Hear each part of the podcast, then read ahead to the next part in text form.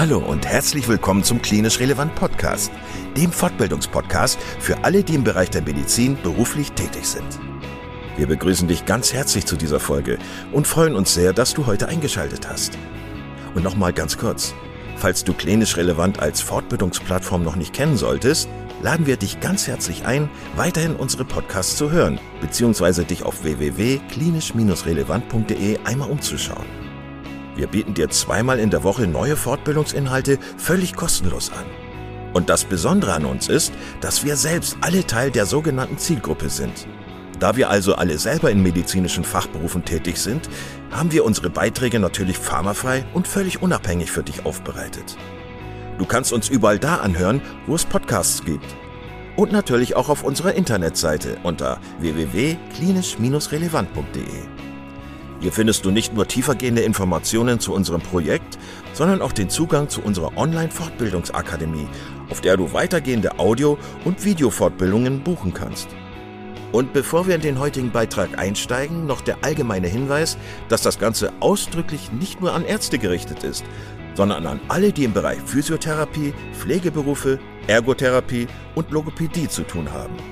So, und nun wünschen wir dir ganz viel Spaß und viele Erkenntnisse beim Zuhören. Heute hörst du einen Paper des Monats Podcast mit Professor Sven Meuth, ärztlicher Direktor der Neurologie in der Uniklinik in Düsseldorf. Lieber Sven, vor wenigen Wochen ist in Science ein Artikel erschienen, der ziemlich viel Aufsehen erregt hat in der äh, neurologischen Szene, in der MS-Szene.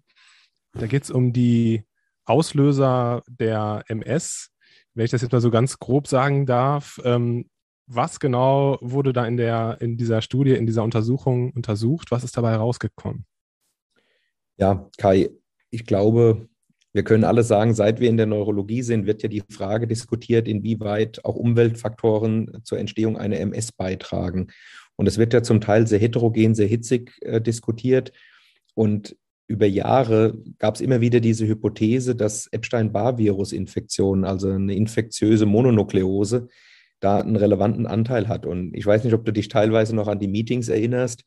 Die einen haben gerufen, naja, wenn die Durchseuchung 95 Prozent ist, dann ist das ja fast 100 Prozent. Und die anderen haben gesagt, naja, aber bei MS-Patienten ist es eben 100 Prozent und es macht doch einen Unterschied. Und insofern ging das immer hin und her und es ging eher in so eine Richtung, wer glaubt jetzt dran und wer glaubt nicht dran. Und dann gab es immer mal wieder Befunde, wo man gedacht hat, okay, könnte doch was dran sein.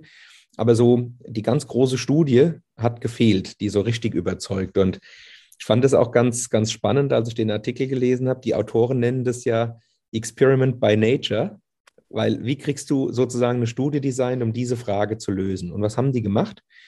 Die haben mit dem US-Militär zusammengearbeitet und haben 10 Millionen ähm, Leute eingeschlossen in die Studien. Das ist natürlich, sagen wir mal, äh, aus statistischen Gründen ein, ein, richtiges Fund und haben gesagt, naja, wenn man ähm, eben in die US, ins US-Militär eingeschlossen wird, dann gibt es eine Serumanalyse, eigentlich mit dem Ziel, HIV positiv-negativ zu testen. Und diese Serien sind aufgehoben worden. Das heißt also, man konnte sagen, wir haben junge Leute, die werden in dieses Experiment by Nature eingeschlossen. Und dann hat man zum Teil bis zu 20 Jahren einen Verlauf über diese Leute und kann sagen, wer war denn Epstein-Barr positiv oder negativ oder wer ist es im Laufe der Zeit geworden und wer hat sozusagen eine MS entwickelt in der Zeit. Und das Interessante an der Konstellation ist, dass es für so ein Experiment in Anführungsstrichen gerade gut ist, dass Epstein-Barr-Virus sehr häufig vorkommt, aber die MS trotzdem eine relativ seltene Erkrankung ist. Und dann gab es in der Konstellation 955 Leute aus diesen 10 Millionen, die eben im Zeitfenster eine MS entwickelt haben.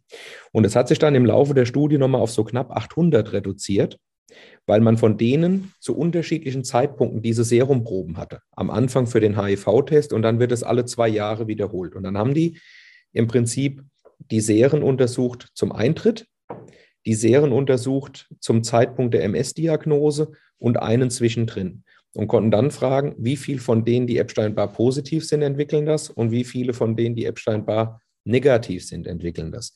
Und da muss man sagen, kam jetzt raus, dass die Chance, eine MS zu entwickeln, 32-fach äh, erhöht ist, wenn man eine infektiöse Mononukleose hat. Und das ist natürlich jetzt schwer zu entkräften, wenn man das an einem Kollektiv von 10 Millionen erhoben hat.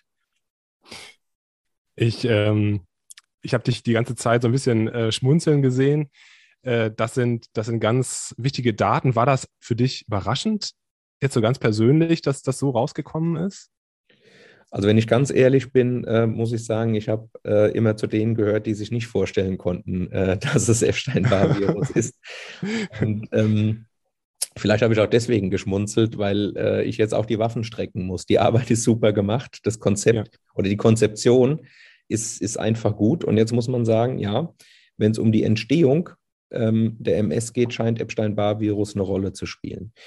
Ähm, was aber jetzt eben auch zu diskutieren ist, ist, inwieweit ähm, die Infektion auch einen Einfluss auf den Verlauf oder vielleicht sogar auf eine Therapie hat. Wenn man das Paper im Detail anschaut, dann wird ganz am Ende diskutiert, ähm, also man muss vielleicht noch wissen, Epstein-Barr-Virus ähm, befindet sich ja hauptsächlich in B-Zellen. Und dann wurde eben so argumentiert, ob vielleicht die Anti-CD20-Therapien auch so gut wirken äh, bei der MS, weil man damit eben die Epstein-Barr-haltigen B-Lymphozyten reduziert. Und das ist eben jetzt so wieder so eine Geschmackssache. Wie weit willst du diese Daten interpretieren? Also äh, zweifelsohne scheint die Inzidenz relevant erhöht zu sein. Das ist jetzt 32-fach ist eine Zahl, mit der hätte ich nicht gerechnet. Es gibt andere Kollektive. Wir haben auch eigene Daten hier mit unseren Infektiologen mal aus so einem 32.000 Patientenkollektiv erhoben. Da kommt eben raus, dass es doppelt so viele sind, aber ein Faktor 32 das ist mehr als, als initial erwartet. Und insofern, diese Arbeit ist super wichtig und äh, wird sicher viele, viele ähm, Diskussionen und so anstoßen. Aber ich habe so ein bisschen Sorge, dass jetzt wieder der Punkt äh, eintritt, dass man es überinterpretiert und jetzt sagt, okay, wir müssen ähm, eigentlich die MS doch antiviral behandeln. Und das muss jetzt eben wiederum in einer separaten Studie gezeigt werden, ob man tatsächlich, wenn man jetzt Epstein-Barr-Virus ähm, äh, behandeln und rauskriegen würde aus einem Patienten, ob das einen günstigen Einfluss auf den Verlauf hat oder ob es eben am Anfang die Infektion im Prinzip dazu beiträgt, dass bei einer entsprechenden genetischen Disposition dann die klinische Schwelle erreicht wird. Ja, also insofern tolle Befunde, super wichtige Befunde. Epstein-Barr ist on the map again. Ja, aber äh, bitte noch nicht jetzt sozusagen Therapiekonsequenzen ableiten, weil die sind schlichtweg in der Arbeit nicht gezeigt interessant, wofür ähm, Soldaten und Soldatinnen alle äh, alles herhalten können. Ähm, andere Viren, haben die eigentlich auch in dieser Studie Niederschlag gefunden? Ja, ähm, das ist sicher eine der Stärken dieser Studie, weil man hätte ja jetzt sagen können, ist es ein Zufallsbefund ähm, für Epstein-Barr und würde für andere äh, Herpesviren, da, da, gehört ja auch das Epstein-Barr-Virus dazu, genauso zutreffen. Und da muss man sagen, da ist sehr umfänglich geguckt worden in der Studie ähm, nach Rhinoviren, verschiedene Subtypen, Parainfluenza, andere Herpesviren, auch äh, eben humanes Zytomegalie-Virus. Und da gab es eben diese, ähm, diese Erhöhung überhaupt nicht. Und deswegen kann man schon sagen, nach allem, was man machen kann, ist das sozusagen ähm, tatsächlich ein spezifischer Befund. Ja. Wenn ich dich richtig verstehe, dann ist EBV jetzt wahrscheinlich ein weiterer Risikofaktor, wenn man von einem multifaktoriellen ähm, Geschehen äh, ausgeht, das die Erkrankung auslöst. Gibt es eigentlich schon andere Auslöser beziehungsweise andere Risikofaktoren, die man mit ähnlich hoher Wahrscheinlichkeit, mit, mit ähnlich höher, hoher Kraft ähm, festgestellt hat? Also im Sinne von äh, anderen Umweltfaktoren ist mir keiner bekannt, der ein, eine solche äh, Korrelation zeigt. Äh, ansonsten hat man eben genetische Faktoren, die eine gewisse äh, Prädisposition ausdrücken und die liegen halt allesamt im Immunsystem. Aber eben auch nicht, es war auch aus meiner Sicht damals konzeptionell eine tolle Studie, wo man monozygote Zwillinge gesucht hat, die diskordant für die Erkrankung sind, mit der Idee, dass wenn man dann quasi den gesunden Zwilling genetisch von dem Erkrankten abzieht, dann wird die Differenz die MS erklären. Und so hat man, war auch, äh, war ein Nature Paper damals, hat man weltweit sechs solcher Zwillingspaare gefunden. Und ähm, dann kam halt raus, ja, es gibt Unterschiede, die liegen auch alle im Immunsystem, aber in keinem von den Paaren äh, sozusagen in denselben Genen, was die Komplexität der Erkrankung wieder ausdrückt. Aber für Umweltfaktoren habe ich so eine, so eine äh, Häufung für einen Faktor noch nicht gesehen. Ja. Ähm, darf ich dich noch eine Sache zu Neurofilament fragen? Ähm, das hat ja in der Studie auch eine Rolle gespielt. Ähm, kannst du noch mal was dazu sagen? Neurofilament ist ja äh, im Moment auch so ein Buzzword sozusagen bei vielen ähm, anderen neurologischen Erkrankungen, degenerativen Erkrankungen. Inwiefern hat man da Veränderungen festgestellt in der Studie? Ja, man hat ähm, letzten Endes zu diesen drei unterschiedlichen Zeitpunkten ja diese Serien zur Verfügung gehabt, wo man auch nach äh, EBV geschaut hat und den äh, anderen besprochenen Viren und hat da auch Neurofilament leichte Kette gemessen, um sozusagen einen neuroaxonalen Schaden oder Hinweise darauf zu finden. Und da ist es eben so, dass in dem zweiten Sample gegenüber dem ersten Sample bei allen ein Anstieg zu vermelden war im Sinne eines Alterungsprozesses, würde ich jetzt mal ausgehen. Also das äh, würde man wahrscheinlich so sehen, weil ja eine Gruppe einfach äh, letzten Endes auch gesunde äh, Menschen waren. Und dann hat man aber gesehen, dass in dem Moment, wo sozusagen Epstein-Barr-Virus-Positivität vorherrscht, dass dann das Neurofilament noch deutlich weiter steigt. Und das zeigt letzten Endes, dass eben mit dieser infektiösen Mononukleose ähm, die MS und damit auch der neuroaxonale Schaden getriggert wird. Und wenn man dieselben Proben ähm, für Zytomegalie-Virus geguckt hat, hat man eben wiederum zwischen den Gruppen MS und Nicht-MS keinen Unterschied gesehen. Auch fürs äh, eben äh, für, für die äh, Seropositivität der Samples. Noch als letzte Frage für dich persönlich, welche neuen Fragen haben sich durch dieses Paper ähm, ergeben? Wo müsste man sozusagen jetzt wieder anknüpfen, um weiterzuschauen?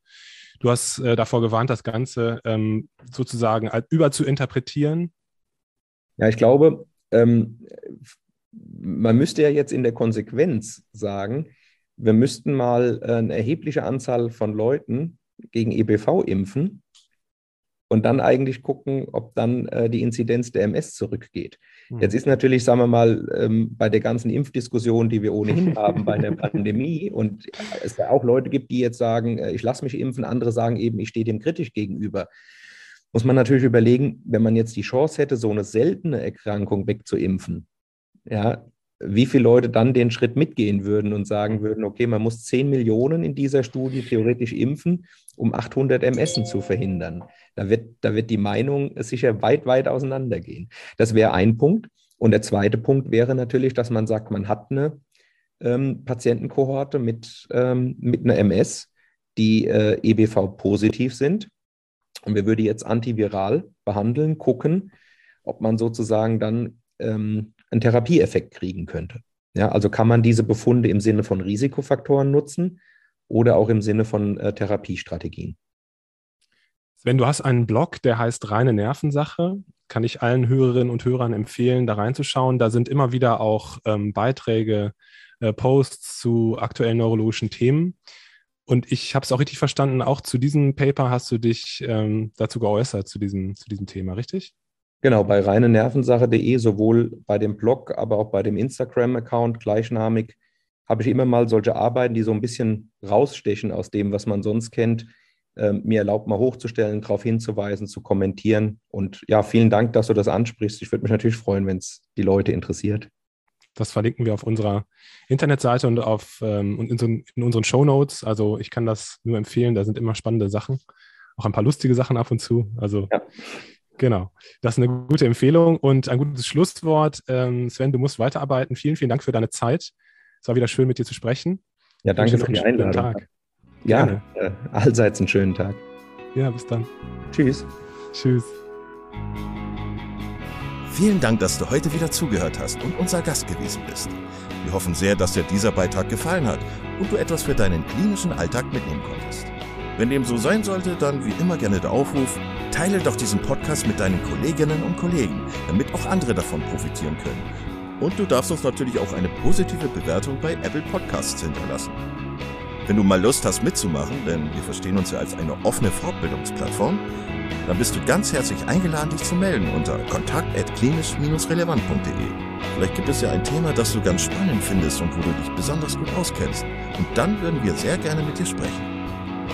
An dieser Stelle der Hinweis noch auf unsere Social Media Kanäle und unser Newsletter auf www.klinisch-relevant.de. Und es gibt wieder neue Kurse auf unserer Fortbildungsplattform. Das Ganze ist natürlich nicht nur für Ärzte, sondern auch für Physiotherapeuten, für Pflegende, Ergotherapeuten und für Logopäden konzipiert. Beachte auch, dass du einen 5-Euro-Gutschein bekommst, wenn du dich in unsere E-Mail-Liste für Newsletter einträgst. Dann kannst du mit diesem Gutschein in der Fortbildungsakademie einkaufen, denn da gibt es viele spannende Beiträge. Schau dich doch einfach mal dort um. Also, ich wünsche dir jetzt eine gute Zeit und freue mich schon, wenn du beim nächsten Mal wieder einschaltest. Pass auf dich auf, bleib gesund. Bis zum nächsten Mal. Ciao.